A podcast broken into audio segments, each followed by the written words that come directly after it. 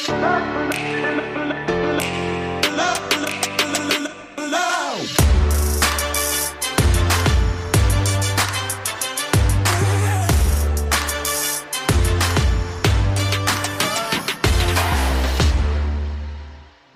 willkommen zum Podcast Arbeitsphilosophen, die Zukunft der Arbeit. In der letzten Woche habe ich mich mit Jens Springmann zusammengesetzt. Das Konzept ist relativ klar gewesen. Zwei Podcaster, ein Thema und wir gucken mal, was da entsteht.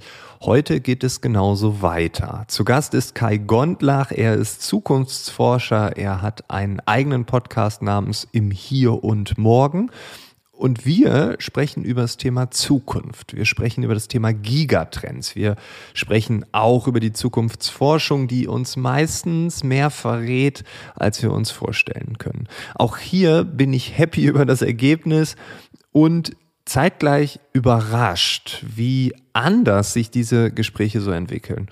Und ich wünsche dir jetzt einfach ganz viel Spaß mit diesem Blick in unsere Zukunft, in unsere Zukünfte Zukunft, Zukünfte, das klären wir auch noch in diesem Gespräch. Also einfach los geht's. Ganz viel Spaß. Kai, wir, wir haben ja heute ein gemeinsames Projekt. Ähm, guck mal, da rede ich schon ganz anders. Ne? ja, gleich eine andere Tonlage. Dieses, äh, dieses Podcaster-Ding. Nee, wir haben, wir haben ja uns im Vorfeld auch für ein Thema entschieden, weil ich glaube, wir könnten sehr viele Themen nehmen. Ähm, oh ja. Du hast eins vorgeschlagen. Magst ja. du es nochmal nennen? nennen äh, habe ich in der Schule gelernt, heißt einfach nur jetzt einmal sagen, das ist Gigatrends. Hm. Gigatrends, ja, ich habe bewusst äh, vorher nicht gegoogelt, weil ich dachte, ähm, das hat eine Bedeutung, ähm, wird mehr sein als Megatrends, kennt man, hat man schon ja. tausendmal gehört. Gigatrends, das ich habe sogar, das ist so die nächsten 50 Jahre oder vielleicht sogar die nächsten 150 Jahre. Ich weiß jetzt nicht, ob es ansatzweise hinkommt, aber ich hoffe zumindest. Ja, das geht genau in die Richtung. Also tatsächlich ist die Überlegung, erstens, ja, das gibt's kaum. Also ich habe es auch dann mal gegoogelt. Das ist bei mir entstanden, weil ich irgendwie seit anderthalb Jahren an äh, diversen Buchprojekten rumdoktor und irgendwann ist mir aufgefallen, ey, weißt du, alle schreiben über Megatrends und ähm, nun bin ich ja so ein bisschen unterwegs zwischen Zukunfts- und Trendforschung, also irgendwo zwischen akademisch und doch irgendwie populärwissenschaftlich. Und dann ist mir aufgefallen, es gibt Muster, die liegen noch weit über den Megatrends. Und Megatrends äh, heißt ja irgendwie erstmal so ein paar Jahrzehnte lang wirksam und äh, über mehrere Gesellschaftsbereiche ähm, eben einflussreich. Und Gigatrends äh, sind die Sachen, die ich dann eben halt irgendwie äh, entdeckt habe, sozusagen. Äh, ich fühle mich so ein bisschen wie ein Archäologe. Ähm, ja, genau. Zukunft. ein Zukunftsarchäologe. das ist eigentlich auch eine geile Jobbeschreibung. Schreibe ich mir ab jetzt auf die Visitenkarten. www.derzukunftsarchäologe.com. D ist schon weg. genau. Ähm, ja, und da habe ich äh, bisher fünf gefunden und äh, ich hoffe, dass ich es schaffe, in diesem Jahr noch ein Buch darüber zu schreiben, was dann auch nächstes Jahr erscheinen kann. Und äh, ja, das ist irgendwie, äh, irgendwie ganz aufregend, finde ich. Okay, also an alle Verlegerinnen und Verleger unter uns, äh, greift zu, der Mann ist noch verlagslos, das höre ich raus. Aber wenn wir über. Das bei dem Projekt. Ja, wenn man jetzt über, über Gigatrends redet, du hast gesagt, du hast fünf identifiziert. Ähm, du hast davor aber gesagt, Megatrends sind Trends, die auch für die nächsten Jahrzehnte gelten. Das ist für mich ein bisschen neu, weil das, was man zumindest populär ähm, wissenschaftlich, vielleicht geht das vielleicht noch weiter, aber äh, so, so populäre Ansätze gehen dann immer so 2030, vielleicht die ersten jetzt sogar 2035. Das ist so ein Jahrzehnt, manchmal auch 1,5 Jahrzehnte. ähm, also eigentlich geht es noch weiter bei den Megatrends. Das hängt davon ab. Also okay. du hast natürlich unterschiedliche Megatrends. Also die, der bekannteste würde ich sagen, so in unseren Zeiten ist ja so Digitalisierung. Ähm, das wiederum ist natürlich chronisch falsch, äh, ja, chronisch falsch verstanden, weil dazu ja ganz, ganz viel gehört. Ähm, jetzt inzwischen sprechen alle davon, dass zum Beispiel künstliche Intelligenz ein eigener Megatrend sei. Ähm, und äh, je nach Auslegung quasi, äh, sind beide von denen, würde ich sagen, noch weit, viele Jahrzehnte in die Zukunft wirksam. Ja, okay, ja gut. Aber was man so liest, ist dann immer so, ja, bis 2030, 2035. Ich habe, glaube ich, einmal 2040 gelesen also, und darüber hinaus, ja, eigentlich wenig, ne? Okay, aber und dann kommen irgendwann die Gigatrends, das heißt, die sind ab wann oder wie würdest du es, wenn du jetzt ein Buch schreiben müsstest, was du ja schon irgendwie tust, du musst es nicht, aber du willst es. Was wäre da so ein Zeithorizont, wo du sagst, das geht vielleicht noch 100 Jahre oder was wäre da deine Definition? Na, da würde ich äh, erstmal aus der Historie kommen, äh, weil man darf nicht vergessen, Zukunftsforschung heißt ja nicht, wir denken nur über Zukünfte nach. Äh, ja, das auch, aber man kommt natürlich aus der Vergangenheit, weil äh, da gibt es dieses tolle Zitat, ich weiß nicht von wem, wahrscheinlich von Mark Twain oder Albert Einstein, ähm, wer die Vergangenheit nicht versteht, kann die Zukunft nicht vorhersagen oder irgendwie so. Und das stimmt ja. Also deswegen muss man sich natürlich eigentlich erst Muster in der Vergangenheit anschauen und so ein bisschen Mechanismen, also wie funktioniert Gesellschaft, wie funktionieren ähm, Machtprozesse und allerlei, was weiß ich, gesellschaftliche, technologische, wirtschaftliche Dinge. Und äh, deswegen würde ich sagen, bei Gigatrends, das sind jetzt Muster, die ich ähm, ja auch nicht mehr ausgedacht habe, sondern entdeckt habe, die teilweise schon seit vielen Jahrhunderten wirken. Ähm, einer von denen zum Beispiel ist sowas, das wird aktuell in der Geologie Anthropozän genannt ähm, und ein Megatrend in Anführungsstrichen, der dazugehört, weil ne, so ist natürlich die Logik aufgebaut. Ein Gigatrend besteht aus vielen Megatrends, besteht aus vielen Trends, besteht aus vielen Hypes, besteht aus vielen Signalen. So. Ähm, und ein Gigatrend, äh, wie, der, wie das Anthropozän ähm, oder auch genannt Chthulusin, aber das kann kein Mensch aussprechen, deswegen heißt es Anthropozän, ähm, das beinhaltet eben halt zum Beispiel Klimawandel oder ähm, äh, den, äh, die Konzentration von CO2 in der Atmosphäre ähm, bis hin zu äh, Veränderung der Landmassen durch menschlichen Einfluss. Das ist sowas. Okay. Und es wirkt eben halt seit vielen Jahrhunderten, wenn nicht sogar Jahrtausenden und wird mit an Sicherheit grenzender Wahrscheinlichkeit auch noch einige Jahrhunderte in die Zukunft wirken. Okay, und das ist dann ein Gigatrend. Ah, okay, jetzt habe ich, ja, perfekt. Guck mal, so, so weit habe ich als Fragen da schon gar nicht gedacht. Kriege ich hier die komplette Antwort. Okay, das ist ein ähm, Gigatrend. Was sind die anderen vier? Äh, alle werde ich jetzt natürlich nicht verraten, weil sonst kauft keiner mehr mein Buch. Ach, klar, doch. Nee, ähm, also der, ich würde sagen, der andere, der wichtig ist und der äh, vielleicht ein bisschen, also bisschen naheliegender ist als, ähm, als einiges, was noch drin folgt. Ähm, das ist der Trend der Beschleunigung. Ähm, das ist jetzt erstmal, also das ist nur der Arbeitstitel äh, von diesem Gigatrend. Dazu gehört eben unter anderem die ganze Industrialisierungsmischpoke quasi. Äh, ja. Also ähm, erstmal Bevölkerungswachstum ist das eine. Äh, also kennst du ja sicherlich die Bevölkerungspyramide, ähm, hat ziemlich lange gebraucht, bis überhaupt mal eine Milliarde Menschen auf dem Planeten waren. Das war vor ziemlich genau 221 Jahren soweit. Und mit der Industrialisierung und eben halt verbesserten gesundheitlichen Bedingungen, besserer Ernährung, ein bisschen weniger Kriege und Konflikte und so, ähm, hat es dazu geführt, dass wir jetzt eben halt fast 8 Milliarden sind, 200 Jahre später. Und äh, das ist schon mal ein heftiger Anstieg. Das ist dieses eine Beschleunigungsthema, äh, was zumindest die, die sichtbare Komplexität auch erhöht hat. Ähm, jetzt nicht wirklich, also im, im Ökosystem ist nicht wirklich, äh, aber äh, so die sichtbare Komplexität. Äh, durch Komplexität wiederum ist wieder mehr Beschleunigung entstanden, äh, nicht zuletzt durch Vernetzung, ne, also Internet und alles, ähm, angefangen bei Telefonen tatsächlich aber schon, aber dann ins Internet. Äh, jetzt inzwischen kann jeder irgendwie Content produzieren, kennen wir auch alle, also so Plattformen wie Instagram und Co. sind natürlich dafür gemacht, dass einfach jeder Depp mit dem Smartphone ein Foto machen kann und Teil der Community ist, aber eben halt auch von den Produzenten. Und das hat natürlich die ganze Informationspyramide komplett auf den Kopf gedreht. Und das wiederum äh, beschleunigt natürlich alles. So, also alles, was wir wahrnehmen, was aber auch in der, in der ähm, Biodiversität abgeht, also in, in den Ökosystemen. Und das ist so der nächste Gigatrend, wo ich halt auch sagen würde, ähm, sowohl technologisch als auch gesellschaftlich hat das Auswirkungen noch bis in einige Jahrzehnte, wenn nicht eben sogar Jahrhunderte hinaus. Mhm. Okay, und die anderen verrätst du nicht. Das ist okay. Wir können dich ja jetzt nicht zwingen. Aber sind noch nicht so geschliffen, also weil wie gesagt, es ist noch ein entstehender Prozess. Ne? Das Buch ist ja noch nicht fertig, sonst, sonst würde ich natürlich über das fertige Buch sprechen. Ja, okay, aber so fünf Grundrichtungen Jahr. hast du und äh, die werden jetzt noch, ähm, ja, das sind Rohdiamanten, die musst du noch schleifen. ähm, genau. Aber warum schreibst du denn ein Buch über Gigatrends? Warum sprechen wir heute in diesem Podcast drüber? Weil wenn ich mir so den Otto Normalmenschen wie mich anschaue, der so ja sich so überlegt, okay, wie, wie wird das die nächsten Jahre?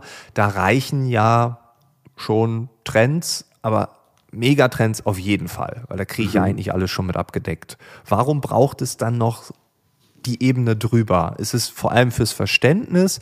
Ist es auch ähm, ja, um zu zeigen, dass bestimmte Dinge überhaupt zusammenhängen. Also Beschleunigung, da würde ich jetzt auch, auch erstmal sagen, ja, Smartphone, dann sind wir aber schon bei Internet, dann sind wir bei mhm. Telefon, dann sind wir bei Industrialisierung. Ähm, also ich, ich kann mir vorstellen, dass das Verständnis auch für viele Trends und Megatrends erstmal gar nicht da ist. Ist das vielleicht ein Grund? Genau, äh, weil ähm, ich versuche es mal runterzubrechen auf das individuelle Handeln. Äh, das ist ja, äh, wenn wir jetzt mal vom Autonormalverbraucher oder Verbraucherin ausgehen, das sind ja ähm, Entscheidungen, die darauf basieren, was habe ich gelernt, wie, wie wurde ich so, äh, sozialisiert, äh, was ist mir wichtig, was hat mir meine Familie mitgegeben, meine Freunde, mein Umfeld äh, vielleicht noch Lehrerinnen und Lehrer, aber dann hört es auch irgendwann bald auf. Das heißt, daraus äh, prägen sich so ein bisschen meine, ähm, meine Muster, meine Handlungsmuster ähm, und auch so meine, meine Werte eben, äh, wonach ich zum Beispiel entscheide, was ich wann, wie und auch wie oft einkaufe zum Beispiel.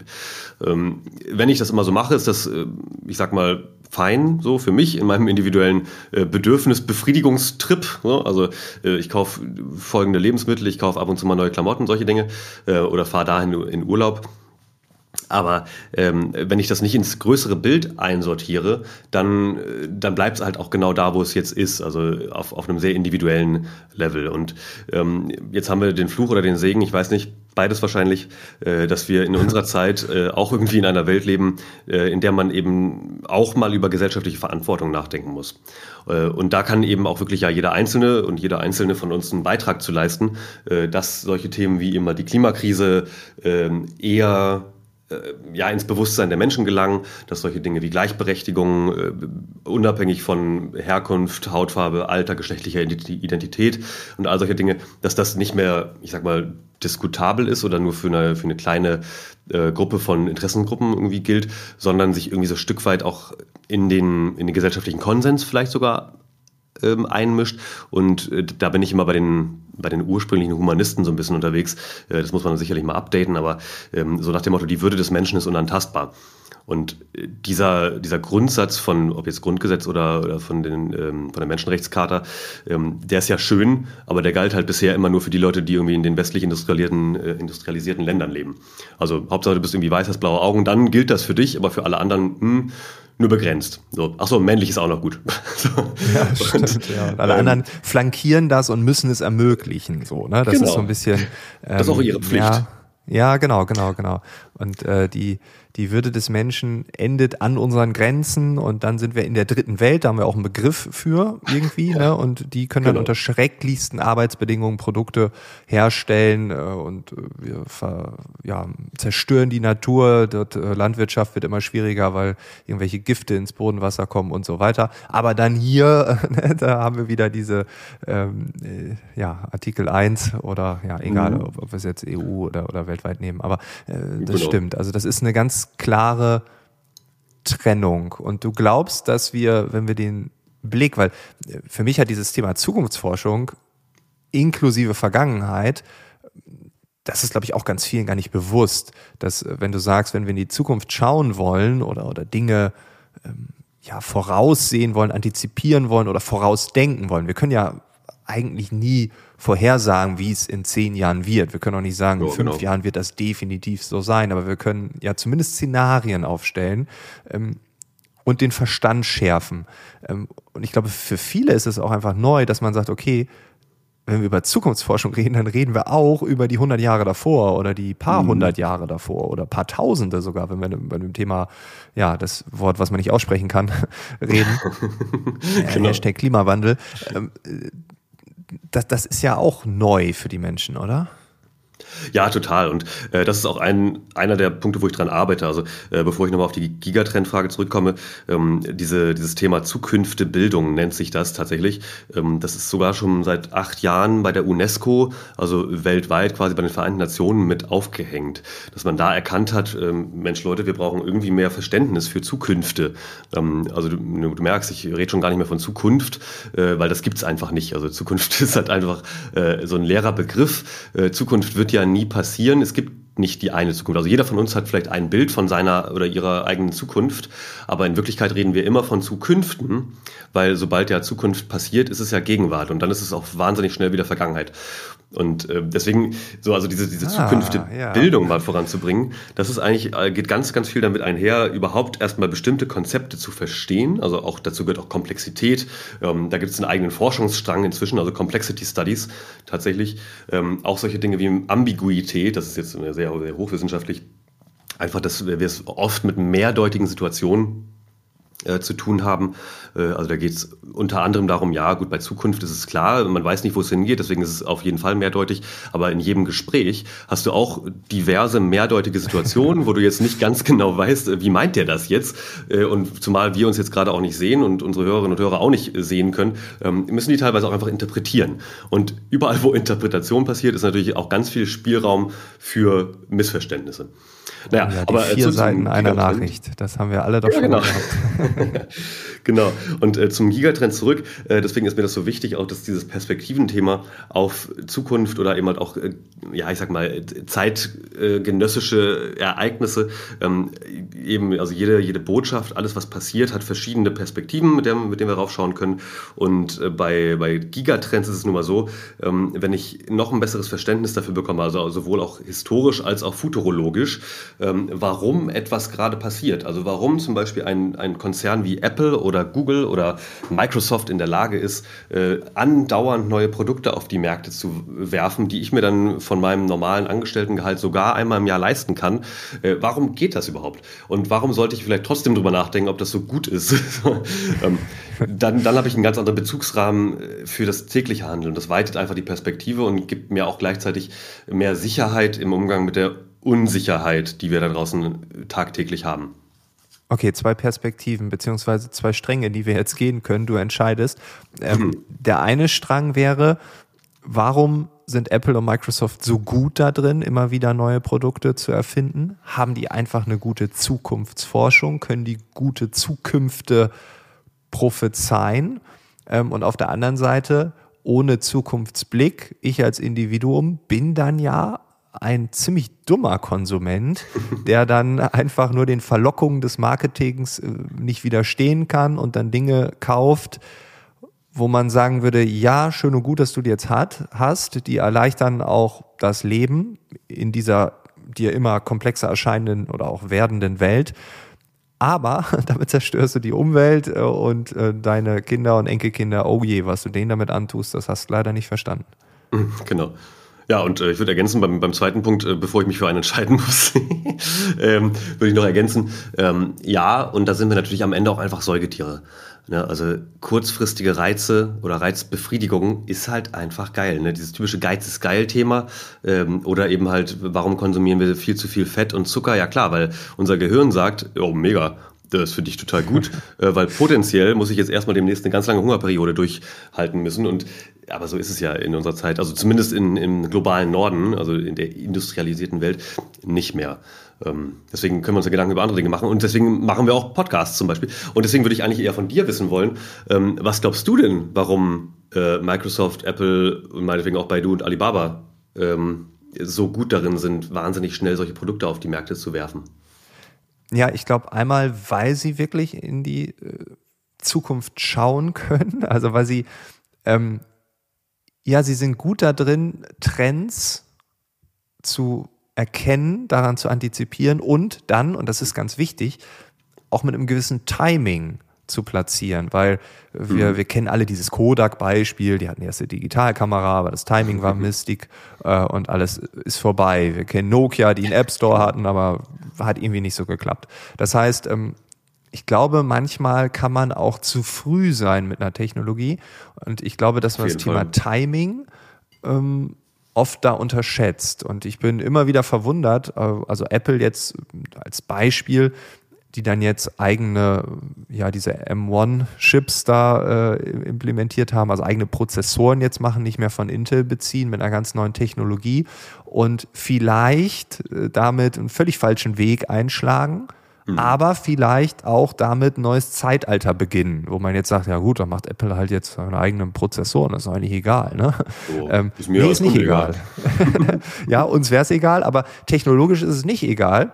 Mhm. Und das kann dazu führen, dass eine ganze Industrie auf einen neuen Standard schwenkt ne, oder mhm. USB-C oder keine Ahnung was. Ne? Und da äh, ist es, glaube ich, äh, Timing, aber darüber will ich gar nicht so viel philosophieren. Ich glaube nur, dass man das oft nicht betrachtet. Ähm, ich glaube, der, der, der Hauptpunkt ist einfach, die haben ziemlich gute Leute bei sich da sitzen, die eine gewisse Vorstellung von dem haben, was morgen funktionieren könnte, was morgen relevant sein könnte, auch weil sie die große Palette mit einbeziehen. Ne? Also wenn ich hier mit Unternehmern und Unternehmerinnen spreche ähm, oder auch mit Führungskräften, dann haben wir oft so eine Sicht nach innen, was passiert in unserer mhm. Organisation, also viel Bürokratie, viel interne Scharmützel, ne? oder wir sehen es ja, dann auch, wenn irgendwie Politiker irgendwelche Kanzlerkandidaten äh, küren wollen oder sowas, ähm, da, da gibt es dann immer so Kämpfe. Ähm, und dann schaut man noch maximal auf die Konkurrenten oder die Branche und dann hört es schon mhm, auf. Genau. Ne? Also wenn ich jetzt irgendwie ein Schraubenhersteller bin und frage, ja, wisst ihr, was so die neuesten E-Commerce-Trends sind, dann würden die sagen, ja, so ein Schwachsinn. Ne? ähm, wenn, ich, wenn, ich, sage, ja, aber was ist denn der neueste Mobilfunk-Trend oder sowas, ne? schon mal über 5G nachgedacht oder was danach noch kommt, ähm, und dann würden die sagen, ja, ne, das brauchen wir nicht. Und ich glaube, dass Microsoft und Apple und Co., die diese, diese großen oder auch diese chinesischen Big Player, dass die halt auch eine ziemlich generalistische Sicht haben und dann aber auch diese Spezialbrille. Also die, die wechseln die Perspektiven, glaube ich, ziemlich gut. Das wäre jetzt meine Hypothese. Mhm. Also lange Rede, kurzer Sinn, Timing, yo, aber ausgeklammert, äh, Hauptpunkt, generalistische Sicht, viele Faktoren und dann die Szenarien entwickeln. Das ist spannend, weil äh, so habe ich das noch, noch nicht so richtig betrachtet. Ich hätte jetzt gedacht, du gehst so ein bisschen darauf ein, dass die ja dann auch irgendwie ihre, ihre ähm, Ressourcen vielleicht auch besser bündeln können, weil was ich auch spannend finde bei vielen dieser großen Player, die haben sich ja doch auch schon, das vielleicht ist nicht ganz so krass wie Nokia, aber die waren natürlich jetzt extrem, haben sich ja schon öfter auch neu erfunden in ihrer Firmengeschichte. Und, Auf jeden Fall, ja. Also Apple jetzt vielleicht noch am wenigsten von denen, aber Microsoft definitiv und auch die, die Google und so weiter. Und gerade auch bei den chinesischen äh, Big Playern ist es ja auch so, da, dass die ganzen Amazon-Surrogate quasi aus China oder die noch viel größer sind, äh, das sind ja irgendwie teilweise auch einfach ursprünglich, die sind teilweise in der Garage als Händler gestartet. Also das ist zumindest die Story von JD.com.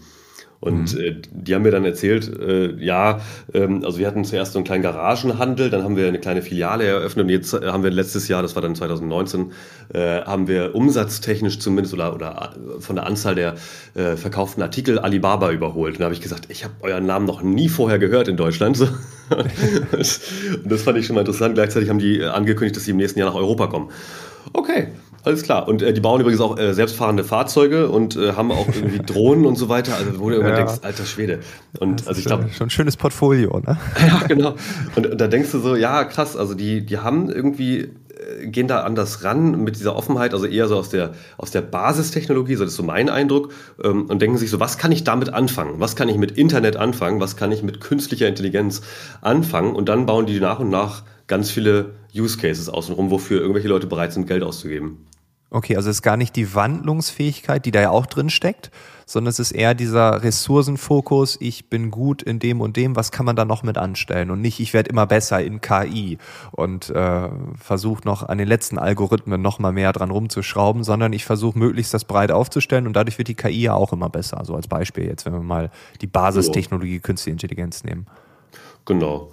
Und äh, wahrscheinlich kommt dann noch dazu, ähm, dass so gerade zumindest jetzt eher wieder bei Silicon Valley oder ich habe es auch bei, bei israelischen Startups beobachtet, ähm, dass da ja auch eine ganz andere Arbeitsmoral einfach herrscht. Ne? Also das ist ja auch, ich glaube, so ein Thema, mit dem wir, mit dem wir uns einfach hier wahnsinnig schwer tun in unseren Wirtschaftsräumen, äh, einfach mal auch machen oder machen lassen und nicht äh, sagen, wir machen jetzt hier irgendwo in Prenzlauer Berg einen total flippigen Accelerator auf und da setzen wir irgendwie 30 Leute rein für zwei Jahre und die kriegen 6 Millionen von uns und die dürfen irgendwas machen und nach zwei Jahren stellen wir fest, es war alles Mist.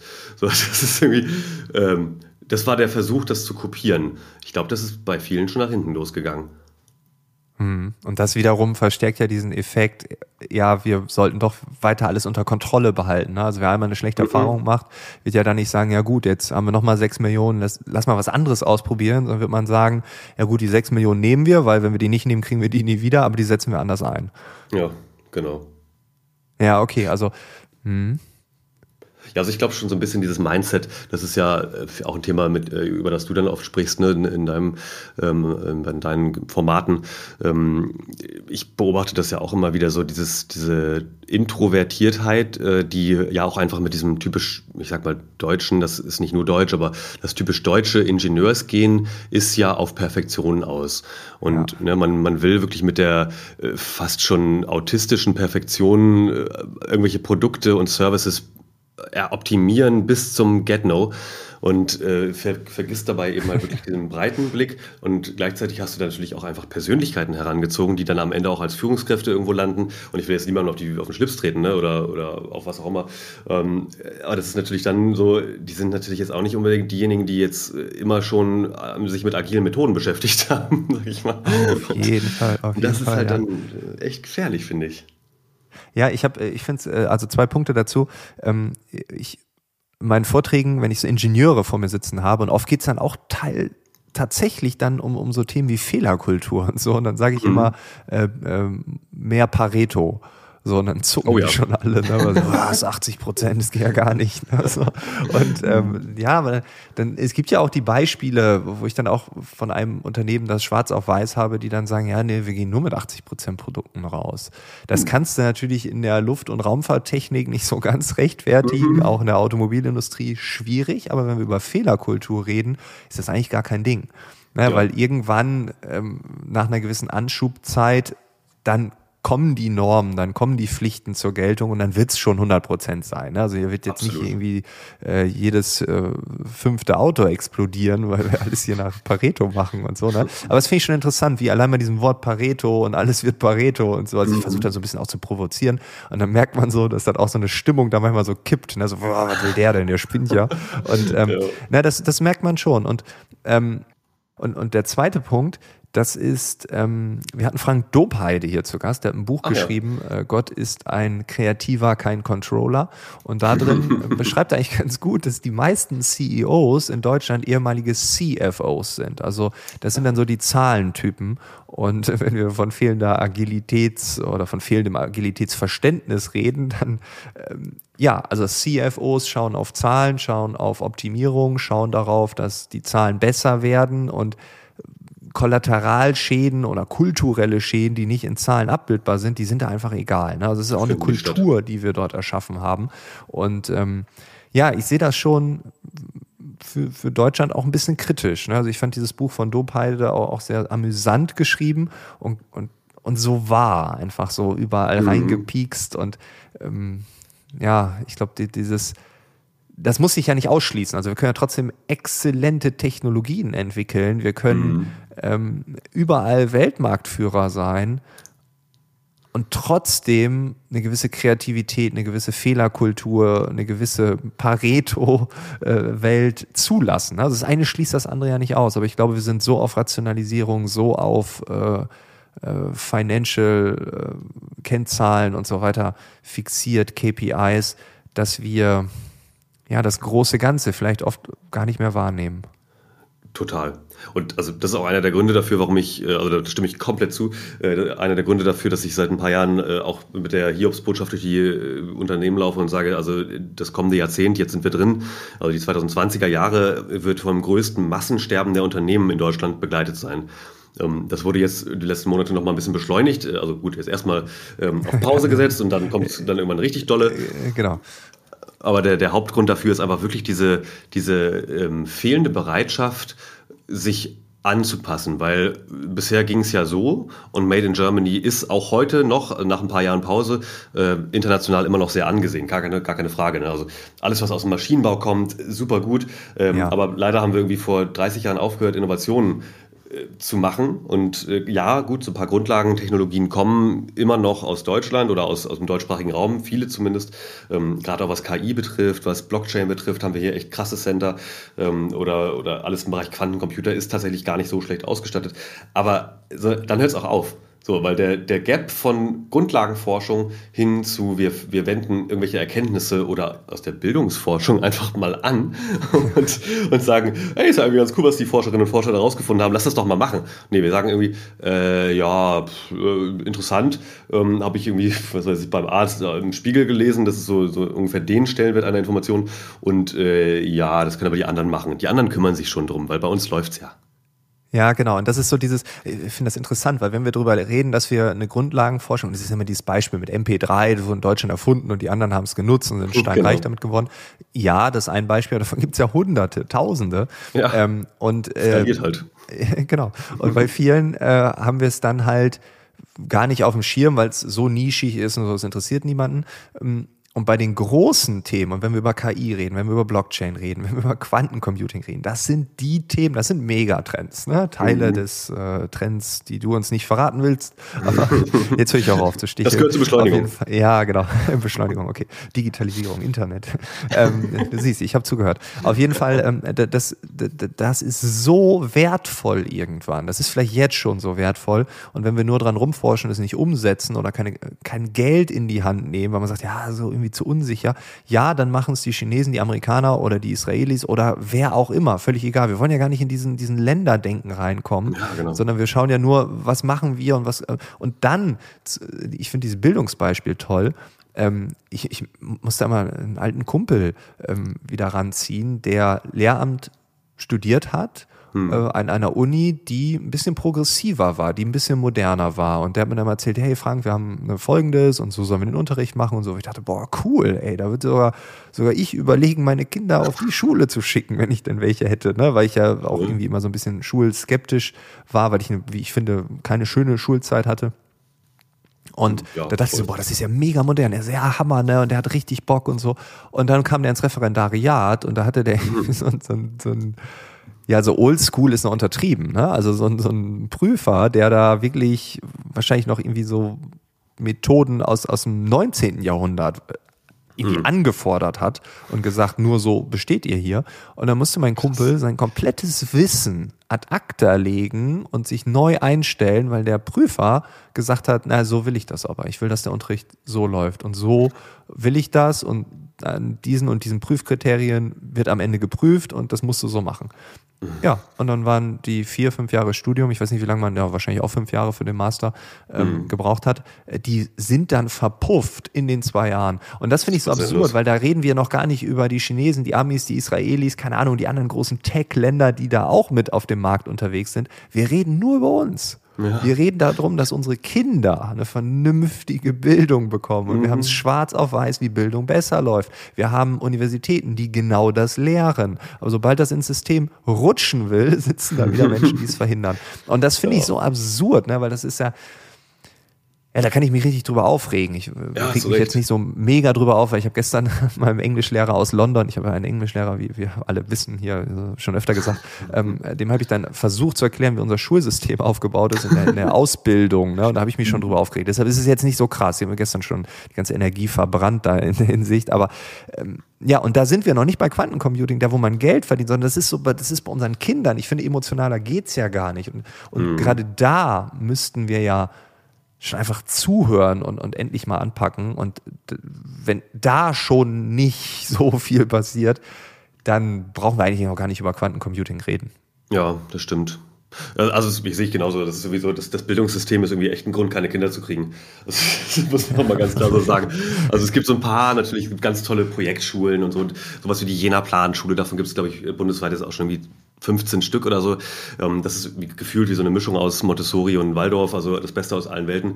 Ähm, und natürlich auch mit Regelsystemen und mit einem echten Abitur und so. Also es gibt schon echt tolle Sachen, aber man fragt sich halt wirklich einfach, also ich habe ja auch Politik und Verwaltungswissenschaft studiert. Ähm, also das wäre ein Grund, sich nicht mehr zu fragen, warum nichts passiert, weil du halt einfach merkst, so dieses, dieser typische Schnack so äh, von Max Weber, so Politik ist ein Bohren dicker Bretter.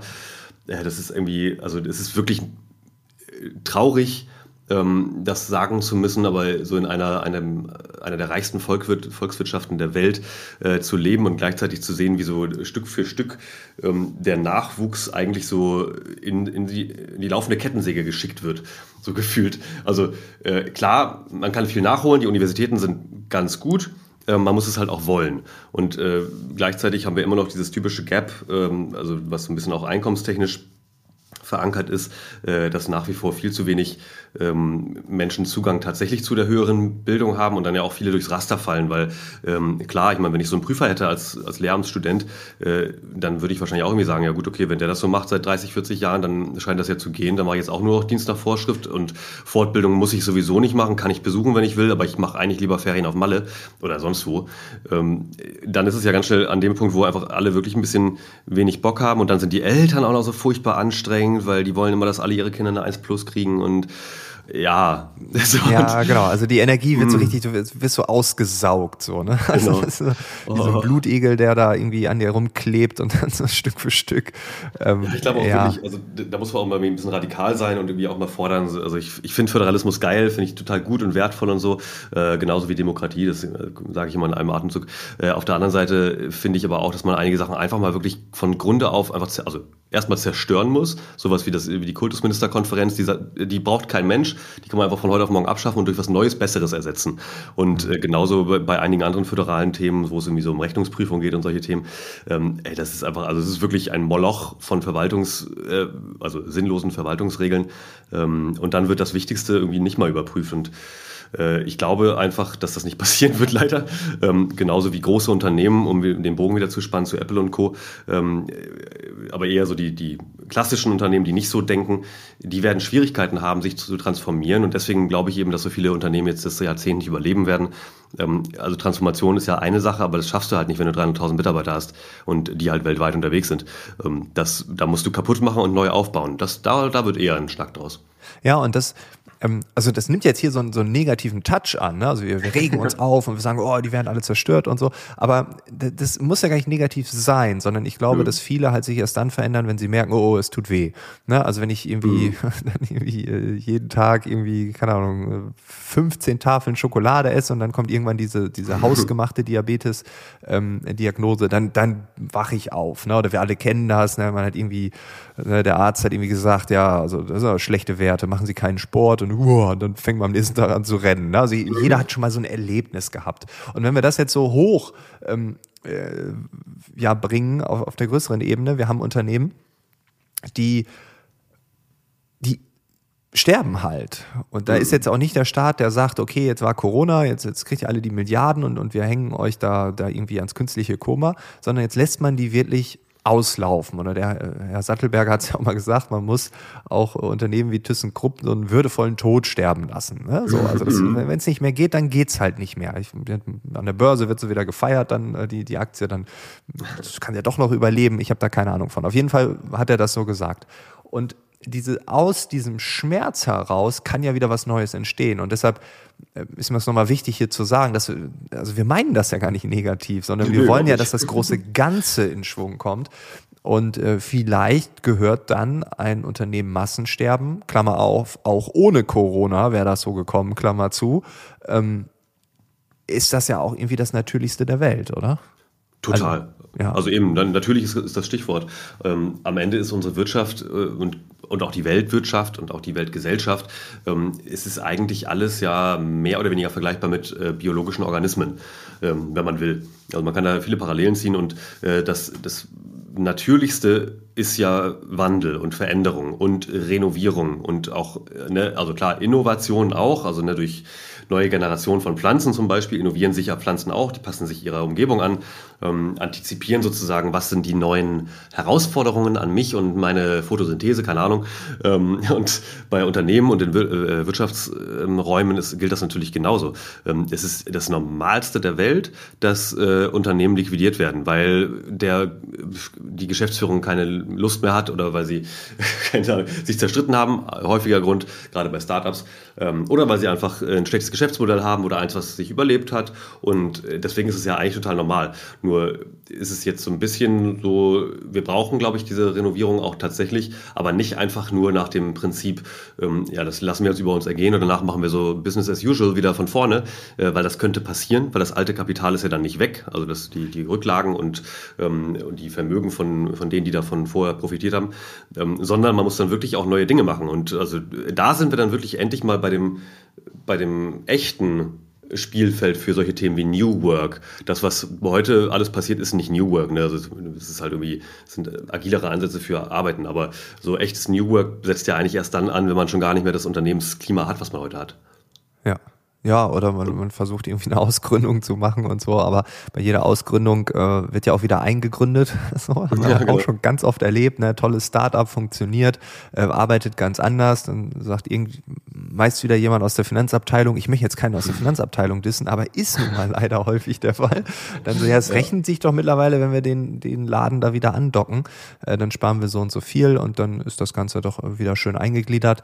Ähm, und schwuppdiwupp hast du dann wieder die alte Kultur, die das mhm. Unternehmen ja vorher gar nicht kennengelernt hat, weil es entweder ausgegliedert wurde oder komplett als Startup erfunden wurde. Und ähm, ja, da sehen wir auch wieder diese die Macht der Kultur und ähm, das ist so das, was ich hier jetzt so aus dem Gespräch mitnehme. Ne? Also es ist weiterhin so viel zu tun. Ich finde es auch gut, dass wir gar nicht so über Corona reden, weil wenn wir über ja, Zukunftsforschung reden, dann reden wir über mehr als eine aktuelle Pandemie. Also es wird ja auch noch weitere geben. Die Frage ist, ob mhm. hier und wann und wie, wie, wie stark. Aber ähm, wir reden einfach über ganz normale Entwicklungen im Wirtschaftsgeschehen und äh, trotzdem, welcher krasse Einfluss eine Kultur hat. Und es ist egal, ob auf gesellschaftlicher Ebene, auf, auf Branchenebene, auf Organisationsebene, Teamebene oder bei mir als Mensch.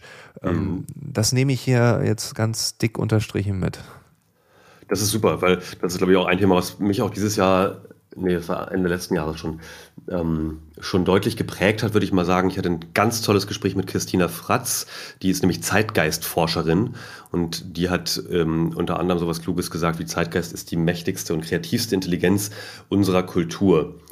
Und das war auch so ein Satz, der mich wirklich nachhaltig aufgerüttelt hat, weil äh, Kultur wird unterschätzt, würde ich sagen. Also mhm. jetzt nicht von allen sicherlich, aber ähm, als, als wichtiger Faktor, wann immer wir anfangen, irgendwelche äh, auch nur leichten Prognosen äh, zu machen, dann wird Kultur unterschätzt. Und zwar sowohl die, die ähm, Starrheit teilweise von kulturellen ähm, Gepflogenheiten, Ritualen, solchen Dingen ähm, oder auch Sprache, äh, als auch die, die, ja, die Macht des Zeitgeistes. Der kann sich nämlich doch auch dann irgendwann relativ schnell wandeln. Wenn der nämlich kippt, dann ist es plötzlich so, dass Millionen Menschen auf der Welt auf die Straße freitags gehen und die Schule schwänzen sozusagen und, und sagen, äh, hier Leute, ihr habt jetzt irgendwie zwei, drei Generationen lang das Klima nicht so richtig wahrgenommen, ähm, wir schon. Und wenn ihr das nicht macht, dann habt ihr keine Nachwuchsgeneration mehr.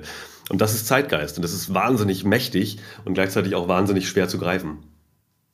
Ah, das ist ein spannender Punkt. Also ich finde, wir können an dieser Stelle aufhören und ähm, irgendwann reden wir nochmal darüber. ja, genau. Oder ich lasse mir äh, die E-Mail-Adresse von dieser äh, tollen Forscherin geben. Wenn du das Zitat noch einmal wiederholen könntest, weil ich glaube, das, das darf nochmal sacken. Also ich möchte es nochmal hören. Ja, ich habe es auch ehrlich gesagt abgelesen von ihrer Website zeitgeistforschung.com. Äh, Zeitgeist ist die mächtigste und kreativste Intelligenz in unserer Kultur.